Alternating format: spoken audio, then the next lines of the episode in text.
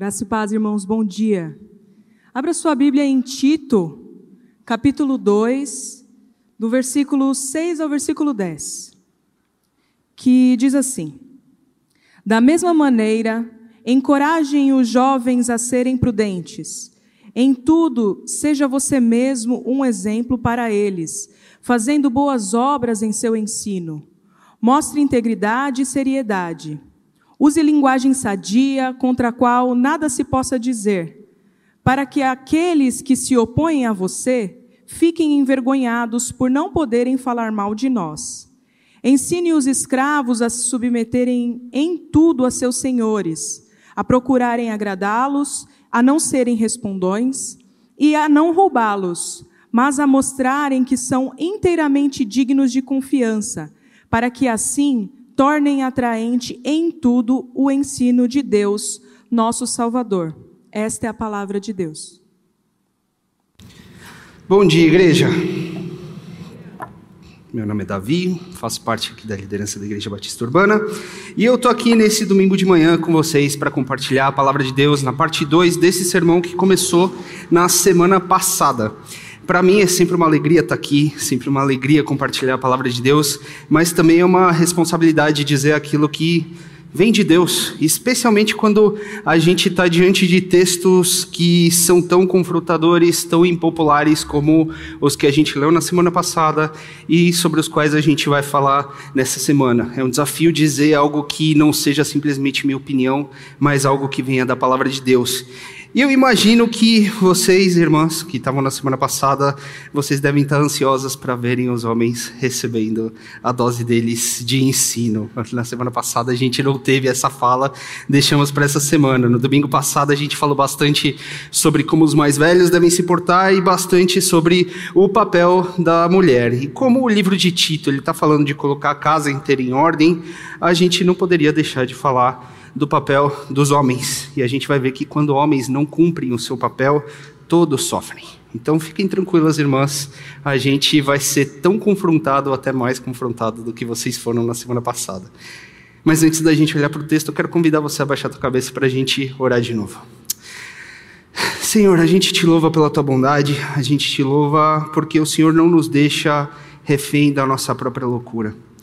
Amolece nosso coração hoje, Pai convence-nos do nosso pecado, causa-nos um profundo arrependimento, uma, um desejo ah, intenso em ser parecido com teu filho. Transforma as nossas vidas através da tua palavra. Levanta-nos como homens que devemos ser no dia de hoje. No nome de Jesus pedimos. Amém. Bom, para dar um pouquinho de contexto, caso você não tenha estado na semana passada. A gente está no capítulo 2 da Epístola de Tito. A gente está numa série expositiva, vendo trecho a trecho o que a Epístola de Tito nos disse e nos ensina. E na, na semana passada a gente viu como Paulo vai orientar Tito ah, com base no que é a própria palavra de Deus com base no que é essa doutrina e não simplesmente com base no oposto do que os falsos mestres dos quais ele estava advertindo antes estavam dizendo. E a gente viu que isso daqui é importante porque moldar o nosso comportamento simplesmente pelo oposto do que alguns que agem erroneamente fazem pode levar a gente simplesmente para um outro tipo de erro. O oposto do erro nem sempre é uma coisa certa. O oposto do erro pode ser só o erro no outro extremo do espectro. Então, Paulo, ele orienta Tito a falar para todos os grupos da igreja como é que essa doutrina requer que cada pessoa viva.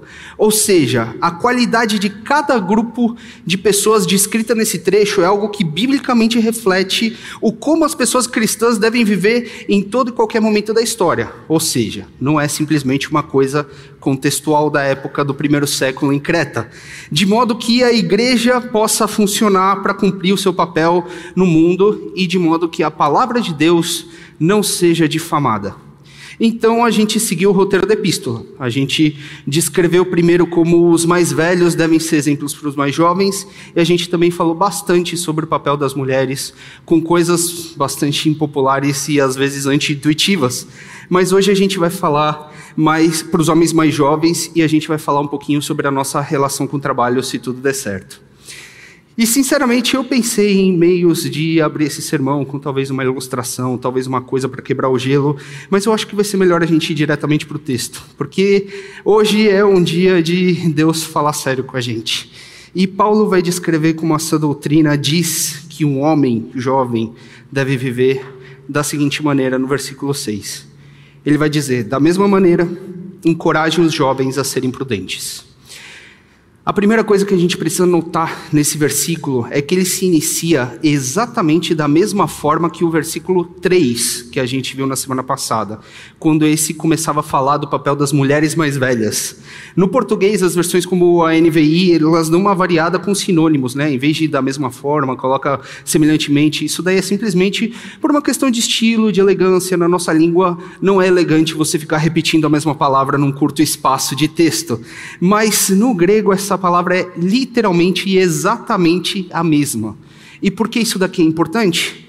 Porque na semana passada a gente viu que o caso da orientação para as mulheres mais velhas, naquele versículo 3, lá naquele, naquele caso Paulo não estava virando uma chavinha para falar de coisas de mulher depois de falar de coisas de homens.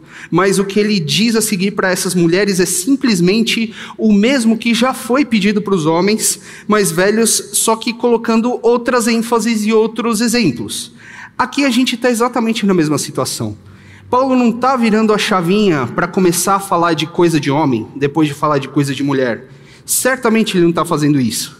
Uma leitura superficial desse texto talvez poderia dar a impressão de que Paulo está pedindo muito mais coisa das mulheres do que está pedindo dos homens, de que Paulo está pegando mais pesado com as mulheres do que está pegando com os homens. Mas não é assim. Com esse simples da mesma maneira, Paulo está incluindo tudo o que já foi dito para as mulheres jovens como algo que é pressuposto para os homens jovens também. A diferença é que aqui ele está englobando tudo o que ele já disse na categoria ser prudente. Os jovens devem ser prudentes. E é muito interessante que esse termo, ser prudente, ele é usado com variações para absolutamente todos os grupos de pessoas. Em todos os grupos de pessoas ao qual Paulo se refere, ele usa esse termo como algo que é necessário. É algo que é totalmente central para o que Paulo está falando. Porque essa palavrinha, como a gente já disse brevemente na semana passada, ela descreve uma forma de atuar e de se colocar diante das diversas situações da vida, tendo controle do que a gente pensa, do que a gente sente e do que a gente quer. É uma prudência racional, emocional e volitiva, para usar as palavras bonitinhas. Um homem prudente é um homem que controla o que ele pensa, o que ele planeja, o que ele conclui através do intelecto dele. É um homem que controla o que ele sente, as suas emoções, os impulsos que surgem no seu coração diante das diversas situações do seu dia a dia. E, finalmente, é um homem que controla o que ele quer. É um homem que sonda o seu coração, vendo onde estão os seus amores, as suas vontades e os seus anseios reais. Ou seja, uma pessoa prudente é uma pessoa sumamente intencional. É uma pessoa que não se escuda nas suas inclinações naturais, mas redireciona e controla as suas inclinações naturais. Na verdade, no contexto geral da literatura grega, essa, esse é exatamente o uso dessa palavra. É um contraste de alguém que é simplesmente é, levado por instintos animais é alguém que é prudente, que controla esses instintos. Não é alguém que é refém do seu contexto, da sua criação, nem da sua etnia. Não é alguém que diz, ah, eu sou explosivo porque eu sou descendente de italiano. Não é alguém que diz, ah, eu sou jovem, por isso eu não consigo controlar minha libido. Ou alguém que diz, ah, eu nasci nesse contexto, então eu não almejo muito na vida. Não, é alguém que enxerga as falhas da sua natureza, do seu contexto e intencionalmente luta contra elas. Isso é uma pessoa prudente. Esse é o marco que o apóstolo Paulo vai usar como suficiente para resumir o que é esperado do homem. Isso porque alguém prudente certamente consegue tanto entender quanto agir na direção de cumprir o que Paulo já expôs anteriormente. Mas pensando na nossa época atual, isso daqui é um contraste total ao que a gente vê nas pessoas em geral, mas infelizmente de forma muito mais específica para o que a gente vê nos homens em geral. A sociedade ao nosso redor vende uma imagem de realização que é absolutamente distorcida. Os jovens, e aqui eu quero falar de jovens numa categoria mais ampla, pessoas que talvez estão abaixo dos seus 40, 50 anos, passaram a vida inteira sendo bombardeado com formas de satisfazer os seus desejos imediatamente. E aqui eu não estou só me referindo aos desejos sexuais, Você tem comida instantânea para quem não quer cozinhar. Você tem mais jogos do que você poderia jogar quando você quer se desligar da realidade ou quando você está entediado. Você tem empréstimo imediato para quando você quer ter a sensação de estar tá com a conta cheia. Você tem resumos, TED Talks e Wikipédia para quem não tem paciência de estudar uma coisa com profundidade, mas mesmo assim quer dar pitaco. E claro, você tem pornografia de tudo quanto é jeito, com acesso mais banal de toda a história da humanidade, para que em um instante você veja que alguém sim já teve esse pensamento bizarro que passou na sua cabeça e não só teve como gravou um vídeo para você consumir na internet. Homens são ensinados a serem servidos, satisfeitos imediatamente e sem limitação. Homens não são ensinados o longo e frustrante processo de você pensar nas coisas que valem a pena você gastar sua vida e gastar de fato a sua vida lutando para conseguir. Não são ensinados a falharem no processo de tentar uma coisa complicada e uma coisa custosa, a enfrentarem os seus problemas e as suas responsabilidades sem o escape instantâneo de um entretenimento de qualquer espécie. O resultado disso que a gente vê é a desvalorização e a destruição de coisas que gerações passadas passaram vidas inteiras para construir. É absoluta incompetência em assumir responsabilidades que duas gerações atrás, pessoas mal saídas da adolescência, não só tinham consciência, mas também a capacidade de assumir. É a extensão e a distorção de uma suposta imaturidade juvenil até o ponto da vergonha alheia, até o ponto de você ver um cara de 40 anos tendo planos e rotinas de um cara de 20. É o desmoronamento emocional diante da impossibilidade de um escape de uma situação dolorosa e frustrante. É a alienação investindo horas e horas da sua vida em coisas fúteis, ao invés de você enfrentar o mundo real na sua frente. Sem sombra de dúvidas, uma grande parte das lutas que a gente tem hoje na nossa sociedade em geral, e mais especificamente na igreja, seriam absurdamente menores se os homens assumissem sua responsabilidade de agir prudentemente. E a gente vai começar com aquela mesma lista que o apóstolo Paulo deu para as mulheres. Na semana passada, o apóstolo Paulo começou essa lista com o amor pelos seus maridos e pelos seus filhos. Então a gente vai começar pela questão da família, do trato do homem com a sua mulher e com seus filhos. E antes que alguém queira desligar o cérebro nessa parte, isso também vai envolver a postura dos solteiros. Mas assim como na semana passada, eu quero dar uma fala para ah, para deixar tranquilos aqueles que por algum acaso da vida têm o dom do celibato. Minha fala sobre o casamento não vai direcionada para você. Se você tem o dom do celibato, glória a Deus por isso, honre a Deus com a sua solteirice. Mas a maioria de nós homens não tem. A maioria de nós homens não consegue conceber uma vida sem uma mulher do nosso lado. Uma vida sem um relacionamento com alguém do nosso lado. Agora, a maior parte dos homens nem sempre está consciente das responsabilidades que isso acata, que isso traz. O amor que é pedido de todos os cristãos, ele é pedido de uma forma muito mais especial dos homens por suas mulheres e filhos. Na economia divina, descrita por o lar, o homem, o o ser humano do sexo masculino é aquele que tem o papel de serviço mais explícito. Efésios 5 deixa claro que nosso papel é amar nossas mulheres como Cristo amou a igreja e se entregou por ela. O paradigma da realização masculina bíblica é o da entrega servil. Não é o sucesso autocentrado, não é a satisfação individual, não é a autoindulgência constante, é a entrega. É a entrega servil. Por isso não faz o menor sentido a gente assimilar uma cultura de uso e de objetificação da mulher como uma coisa natural. A nossa cultura sacrifica a vida de mulheres, para não falar de crianças, diariamente como insumos da indústria da pornografia.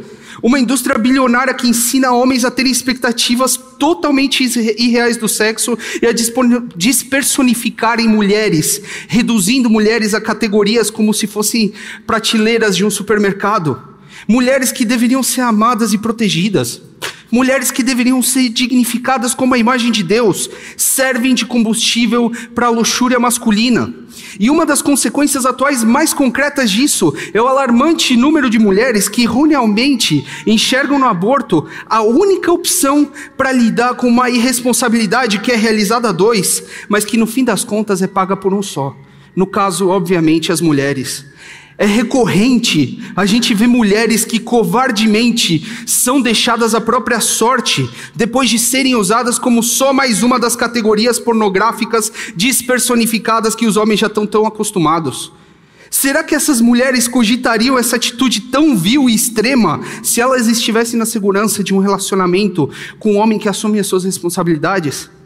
Será que uma mulher casada com um homem em quem ela confia cogita o aborto tão naturalmente? Eu gostaria de falar que talvez na igreja as coisas fossem diferentes, que os homens cristãos, eles são exemplares e um lumiar no mundo, mas não é assim. A solteirice cristã, ela é tão vil quanto esse cenário que eu descrevi. Homens dentro da igreja assumindo a narrativa que seu descontrole é na verdade uma necessidade física, ao invés de um pecado nu e cru, alimentando essa indústria nojenta que eu acabei de descrever. Homens apelando para uma tela, consumindo vidas femininas as quais ele não tem nenhuma responsabilidade, quando eles deveriam cultivar o que precisam para um casamento real com uma mulher real. Entrando em relacionamentos voláteis para satisfação pessoal e batizando esses relacionamentos de gospel com uma oraçãozinha, emaranhando mulheres na sua lábia, nas suas palavras ambíguas, ou por outro lado se vitimizando como se as mulheres fossem culpadas da sua situação. E vejam bem, eu não estou falando isso daqui numa posição de desprezo pelos homens que me escutam. Eu estou falando isso daqui numa posição de desprezo por coisas que eu, em muita medida, já vivi. Mas a situação no casamento cristão, infelizmente, também não é muito mais promissora. A violência contra a mulher, que é o absurdo dos absurdos no casamento cristão, é praticada e tampada com a peneira em vários contextos eclesiásticos. Como um homem que foi chamado para entregar sua vida por sua mulher, pode ser aquele que a fere. Não faz o menor sentido. É comum e corrente ver homens afundados na pornografia, trocando o custoso trabalho de você cultivar um relacionamento sexual real, saudável e servil pelo prazer instantâneo e egoísta que dissocia o homem da vida real, mas leva as suas mulheres, essas sim reais, a se sentirem inferiorizadas e menosprezadas, como se elas tivessem alguma coisa de errado.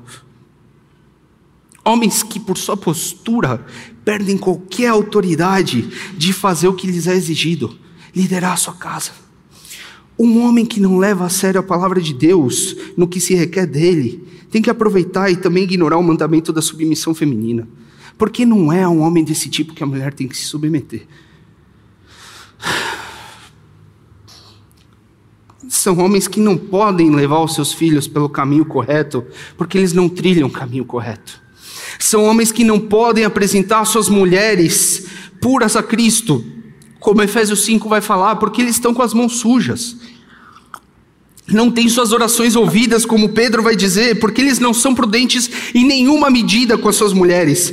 Pelo contrário, eles destroem não só as suas famílias, mas uma sociedade inteira e mancham o precioso nome de Cristo, embaçando o efeito absolutamente transformador que o Evangelho causa em todos os âmbitos da vida de um homem que o abraça verdadeiramente, e não só de fachada, como um rótulo religioso.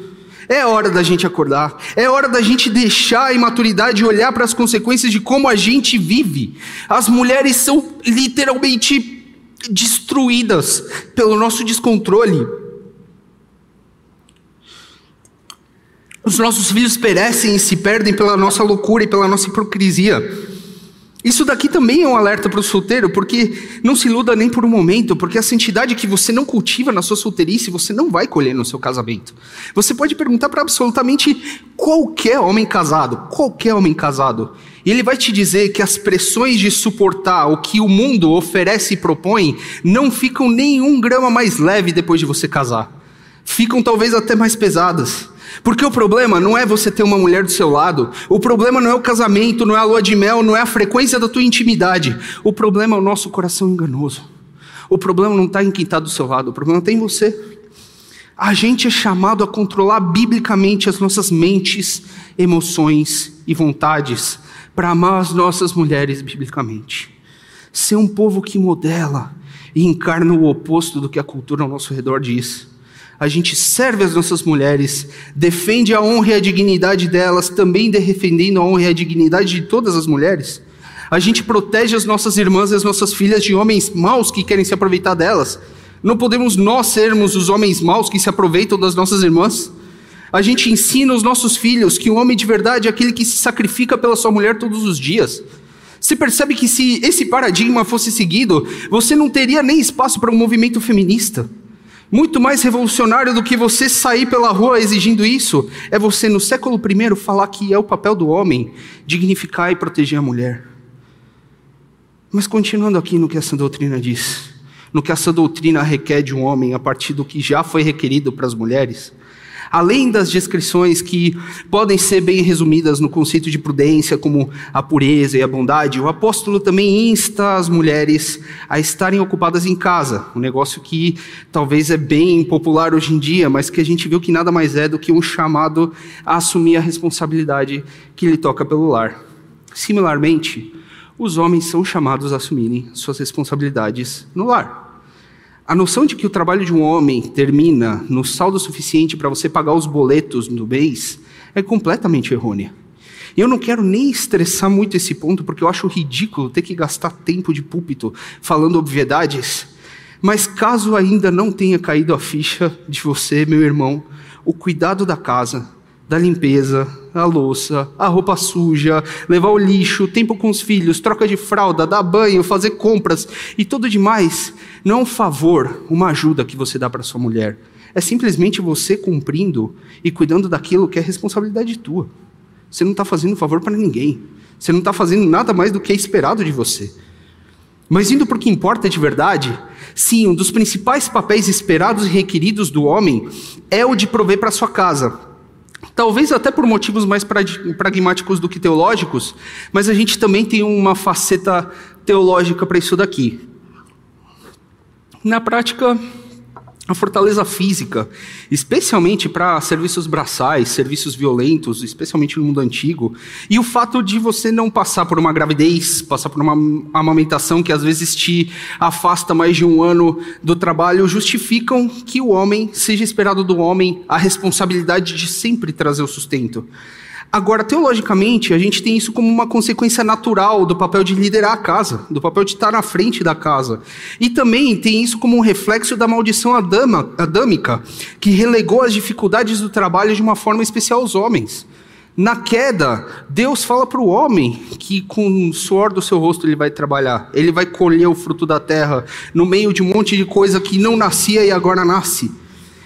Com os trabalhos de antigamente, talvez ficaria mais evidente essa necessidade masculina, mas o princípio teológico se mantém mesmo nos dias de hoje. Como o homem é responsável por liderar a casa, como um homem é responsável por liderar servilmente a casa, ele tem que ser o responsável de garantir que haja suprimento e defesa para todos dentro dela. E ele tem que acatar a dureza do trabalho prometida a ele pelo seu Criador depois do pecado. Isso na prática se reflete no trabalho, se reflete em trabalho duro, especialmente quando sua mulher trabalha também, para que você não tenha uma transferência de responsabilidade. A gente já viu que uma mulher trabalhando fora pode glorificar a Deus, tanto quanto uma trabalhando no lar, mas isso é uma decisão que, sinceramente, deveria ser majoritariamente dela própria. Dá essa opção para sua mulher, para que a mulher possa ser realizada no trabalho de casa, no trabalho, no cuidado dos seus filhos, é o que todo homem deveria no mínimo almejar. Dá essa opção para sua mulher. Eu sei que a gente está num mundo difícil, num mundo que nem sempre é possível que o lar se sustente com um só salário, com a renda de uma pessoa somente, mas a linha entre impossibilidade e o comodismo ela é muito tênue. Só você é capaz de sondar seu coração e ver se ele está acomodado ou passando uma necessidade real. Em ver se ele se sujeitaria a um segundo emprego, a um bico no terceiro horário, para você conseguir deixar sua mulher realizada no trabalho de casa.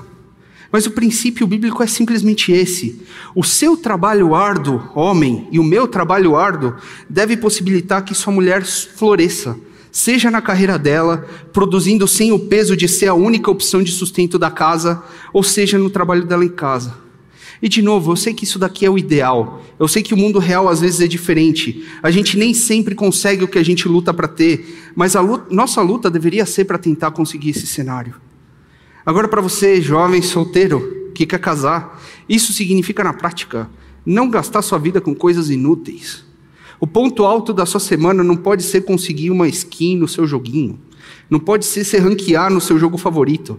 A menos que você seja um gamer profissional, que eu não acho que é o caso. Então acorda para a vida, faz a tua lição de casa, planta o que você certamente vai precisar no futuro, estuda e começa a trabalhar, seja excelente. Para de pensar que você sabe tudo, para de pensar que essa geração ela está descobrindo formas mais saudáveis de lidar com o trabalho. Ouve a sabedoria dos antigos, trabalho duro, estudo, Trabalhar não só no que você gosta, mas trabalhar em coisas que você não gosta também. Para aprender que a vida não te dá de graça aquilo que você gosta. Para amadurecer, para saber fazer mais de uma coisa para uma eventualidade no futuro. Para você perceber o altíssimo valor do tempo que se esvai pelas mãos. Estuda formalmente sim, mas não se limita a isso. Porque nem sempre competência e intelectualidade estão no currículo. Você tem que ir além simplesmente do que te exigem. E para de se distrair com aquilo que não leva para lugar nenhum. Para de gastar tempo com autoindulgência, com coisas de menino. E aqui eu não estou falando que a gente nunca tenha tempo para lazer, mas o problema de hoje não é você não ter tempo para lazer. O problema de hoje é o lazer tomando um tempo que não é dele. Usa seu tempo com prudência. Gasta seu tempo com prudência para que amanhã você possa servir sua mulher com o seu melhor, assim como Cristo fez. Mas o texto vai continuar. E o texto continua agora com Paulo dando uma ênfase que é especialmente importante. Em tudo, seja você mesmo um exemplo para eles, falando para Tito, né? Fazendo boas obras. Em seu ensino, mostre integridade e seriedade. Use linguagem sadia, contra a qual nada possa se dizer, para que aqueles que se opõem a você fiquem envergonhados por não poder falar mal de nós. Aqui a gente vai ter mais um fator que é esperado dos homens, homens jovens. Ou seja, além de tudo que se espera das mulheres, ainda tem mais coisa esperada dos homens jovens. Isso aqui, na verdade, conversa bastante com o último ponto de Paulo sobre as mulheres, porque no último ponto de Paulo ele vai tratar do papel feminino em si. Enquanto a gente viu com muito contexto e detalhe que o papel da mulher na economia familiar é o da submissão, o papel do homem é o da liderança. Isso daí implica em dois fatores principais.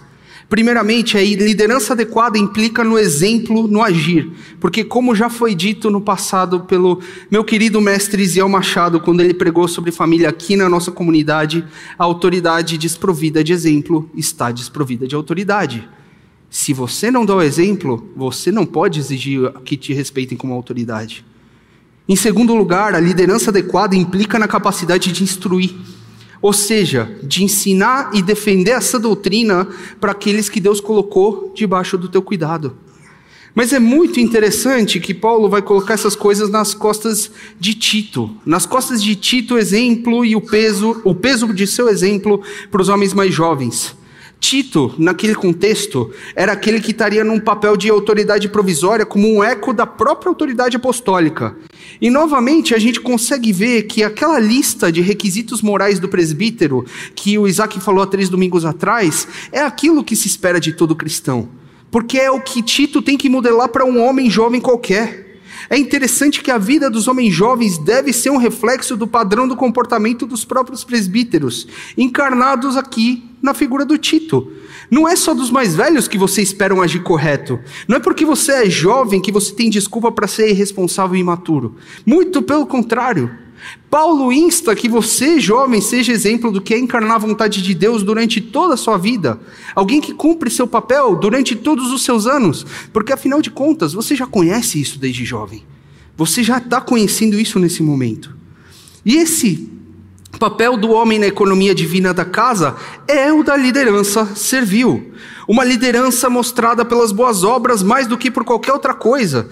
Porque o poder do exemplo de um líder jamais deve ser subestimado. O líder, mesmo que seja somente do seu lar, sempre vai modelar pelo seu exemplo, seja ele um exemplo positivo ou negativo.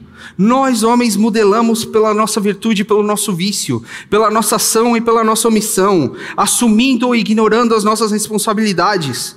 Uma casa com líder iracundo vai estar sempre em conflito. Uma casa com líder frouxo vai estar desprotegida e sujeita a qualquer voz externa. Agora, uma casa com líder que mostra seu interesse nos outros, antes do que interesse em si mesmo, vai aprender desse exemplo e vai tender a se submeter a ele mais tranquilamente. Porque é uma forma, é muito mais fácil você confiar em alguém que sempre está procurando o teu bem. Que você vê que está lutando pelo teu bem. Mas além dessa faceta do serviço, a liderança cristã ela requer uma capacidade de instruir. E aqui seria muito mais fácil é, se escudar que isso daqui é uma função dos presbíteros da igreja, o presbítero tem que ser apto para ensinar. Mas não. Isso aqui é esperado de todos os cristãos, mas do homem em particular, porque esse é um meio de liderar sua casa. Claro que com isso eu não estou querendo dizer que todo homem tem que ser um teólogo, tem que ser um acadêmico, tem que ser capaz de ensinar no contexto da igreja, como um todo, como qualquer líder ou qualquer presbítero. Mas todo homem tem que ser capaz de dar a resposta à razão da sua fé, como vai dizer Pedro. Paulo em Coríntios vai dizer explicitamente que o primeiro foro de discussão bíblica para uma mulher deveria ser encontrado no seu marido. Isso na prática quer dizer que o ensino bíblico e o pastorado não pode ser um elemento terceirizado na sua casa. Você não pode terceirizar essa sua responsabilidade. A primeira função de pastoreio da sua mulher e dos seus filhos é sua não é minha, não é de nenhum líder dessa igreja, não é de nenhum líder de nenhuma igreja. É sua, está sobre os seus ombros. Por isso que é sua responsabilidade conhecer a palavra de Deus de forma a suprir a necessidade da sua família. E é nesse ponto que a gente entra, que a gente tem um papel formativo para ajudar você a crescer no conhecimento. A gente tem as pregações, a gente tem programas de ensino, a gente tem pequenos grupos onde você tem contato com outros homens também nessa mesma nessa mesma luta, nessa mesma caminhada. Agora, o erro de muitas pessoas, e notavelmente de muitos homens, é você achar que simplesmente trazer a sua família para a igreja todo domingo é cumprir o seu papel como um pai cristão.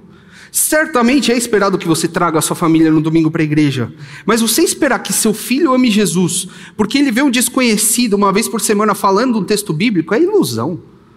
Se seu filho não encontrar em casa as respostas para as perguntas dele, e mais do que isso, se ele não encontrar em casa um exemplo para a sua vida de alguém que vive como se a Bíblia realmente importasse, não é a sua frequência dominical que vai salvar se você não ora com a sua mulher com seus filhos, se você não compartilha a palavra com eles, se o cristianismo não é nada mais do que uma resposta para a pergunta qual é a tua religião, então não se surpreenda quando seu filho não acha mais sentido nisso, porque de fato isso daí não tem sentido na sua vida. Isso daí é uma etiqueta. A igreja não é o lugar para você terceirizar sua responsabilidade, é o lugar de você ser equipado para cumprir a sua responsabilidade, ao lado de vários outros homens que estão lutando para fazer a mesma coisa. E você, solteiro, que diz querer uma mulher crente de verdade, que ame a Deus de verdade, o que faz você pensar que uma mulher dessa iria querer um cara que não conhece a Bíblia direito? Uma mulher solteira consciente, ela vai procurar alguém que consiga fazer isso que eu acabei de falar. Alguém que ela possa recorrer para conversar sobre a Bíblia, discutir sobre a Bíblia, no melhor dos cenários, até tirar dúvida. Um homem que saiba bastante da Bíblia a ponto de cumprir o que se espera dele, que guia a sua família em serviço, que ensine seus filhos a amarem a palavra de Deus e a, a como ser um cristão na prática, mostrando através do exemplo como é ser um cristão na prática. Se você quer uma mulher que leva a Deus a sério, se você que, quer que Deus abençoe o seu casamento futuro, começa primeiro você levando Deus a sério. Seja um cara prudente. Leia a sua Bíblia. É simples. E eu não quero ser repetitivo aqui nas minhas aplicações. Para quem de fato é líder e mestre na comunidade, porque obviamente daria para falar com os presbíteros, com aqueles que são que procuram ensinar na igreja, que tem essa ambição, mas a gente já teve um sermão falando sobre isso exclusivamente. Mas Paulo vai dizer que o ensino que reflete essa doutrina de forma irrepreensível, ou seja, que não mistura essa doutrina com coisas estranhas a ela, como os falsos mestres faziam, é o que vai envergonhar qualquer um que queira fazer uma acusação contra a igreja nesse sentido. A igreja como um todo é protegida por uma pregação saudável e um ensino sadio da palavra de Deus. A família como um todo é protegida pela pregação saudável e ensino da palavra de Deus. Mas caminhando para o fim.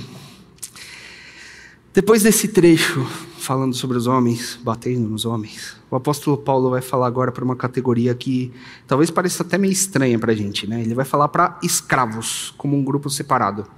Ele vai dizer: ensine os escravos a se submeterem em tudo aos seus senhores, a procurarem agradá-los, a não serem respondões e a não roubá-los, mas a mostrarem que são inteiramente dignos de confiança, para que assim tornem atraente em tudo o ensino de Deus, nosso Salvador. Bem interessante esse final. Para os nossos ouvidos do Brasil do século XXI, é difícil você não associar a palavra escravo com o que foi vergonhosamente feito com os africanos, principalmente aqui no continente americano, nos séculos passados. Mas a escravidão no século I ela não era exatamente dessa forma. Um escravo ele podia ser desde um estrangeiro que foi derrotado em alguma, em alguma guerra e foi levado como parte dos espólios de guerra, até alguém que voluntariamente, por um tempo, oferecesse seu serviço de forma integral a outra pessoa como forma de pagar uma dívida. Isso quer dizer que o conceito de escravo desse texto ele varia desde algo muito similar ao que a gente chama de escravo, tirando esse elemento étnico, porque naquela época um escravo não era baseado na cor da pele, até uma coisa que é bem parecida com o que a gente chama de emprego, simplesmente. Aqui Paulo está simplesmente assumindo essa realidade como parte do que era encontrado na sua igreja na época dele. Se você quiser saber um pouquinho mais dessa discussão, inscreva-se no curso do Didaquê, Cartas Paulinas. Certamente ele vai ensinar um pouquinho mais sobre isso. A gente vai ter a epístola de Filemão tratando sobre isso daí de uma forma especial. Mas aplicando aqui no nosso contexto, a gente pode ver essas recomendações como uma coisa aplicável a qualquer um que tenha um superior em hierarquia no seu ambiente de trabalho.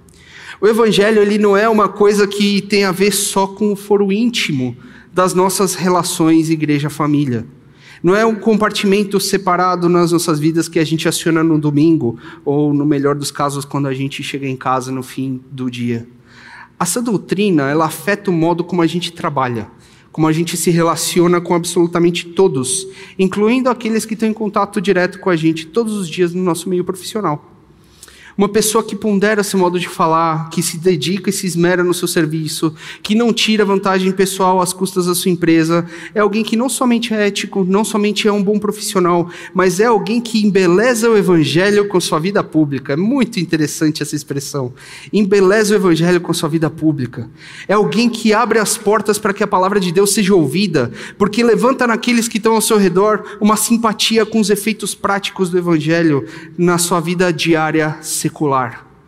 Ser um crente de verdade no contexto do seu trabalho é muito mais do que você querer abrir um grupo de oração na sua empresa ou deixar uma Bíblia visível na sua mesa. É você ser excelente, é você ser alguém que trabalha de todo coração, considerando que aquilo que você faz não é para homens, mas é para o próprio Deus. É alguém que sabe se portar, alguém que sabe falar, alguém que sabe agir buscando o bem coletivo e não simplesmente seu bem individual. É uma pessoa que tem o reconhecimento e a recomendação de qualquer um que tenha passado ao seu lado na sua caminhada profissional. Isso não somente traz benefícios para você como profissional, porque certamente vai trazer, mas honra o próprio Deus, honra a própria palavra de Deus. Mas partindo para o final, eu quero concluir esse trecho como um todo, falando que meu papel hoje, em particular, mas nessas duas semanas em geral, é chamar a gente para não conformidade com as narrativas que a gente ouve ao nosso redor sobre felicidade, sucesso e realização é chamar a gente a não conformidade com as nossas inclinações pecaminosas que alimentam uma sociedade doente. É especialmente hoje chamar a gente para ser homens de verdade como Cristo foi, que assumem não só a sua responsabilidade por seus atos, mas também pelos atos dos seus. Ser como Cristo que defendeu mulheres e crianças, que modelou a vida de serviço, entrega e amor para que houvesse salvação onde antes havia abuso Ser como Cristo que não pensou, pensou no seu interesse primeiro e através disso conquistou alegria para todos os seus e não somente para si. E sim, meus irmãos, eu sei que trechos como esses que a gente acabou de estudar, eles parecem pesados. Mas eles são parte, são a parte pesada do ensino que deve sim existir. A Bíblia é cheia de trechos de conforto que acalentam o coração, mas também tem trechos de confronto que levam a gente a olhar para a vida como ela é, a tomar uma atitude baseada na vida como ela é. Especialmente vocês que já são pais, você sabe que tem momentos em que a forma de, de ensinar seu filho é exigindo, é esticando, é fazendo ele acordar para a vida de uma forma enérgica. A gente é filho de Deus e nosso Pai quer que a gente acorde para a vida, quer que a gente viva de uma forma consciente. Ele quer que a gente faça aquilo que vai trazer satisfação e realização para a gente, ao mesmo tempo e precisamente porque vai honrar e glorificar o nome dEle. Assim como Cristo, a gente é chamado a uma vida que se sacrifica pelo bem da nossa família. A gente é chamado a uma vida intencional, uma vida que deixa de lado o nosso descontrole natural e leva pensamentos, sentimentos e vontades cativas a Cristo. E talvez isso daqui pareça muito mais do que a gente pode fazer, porque de fato, em muitos sentidos, é.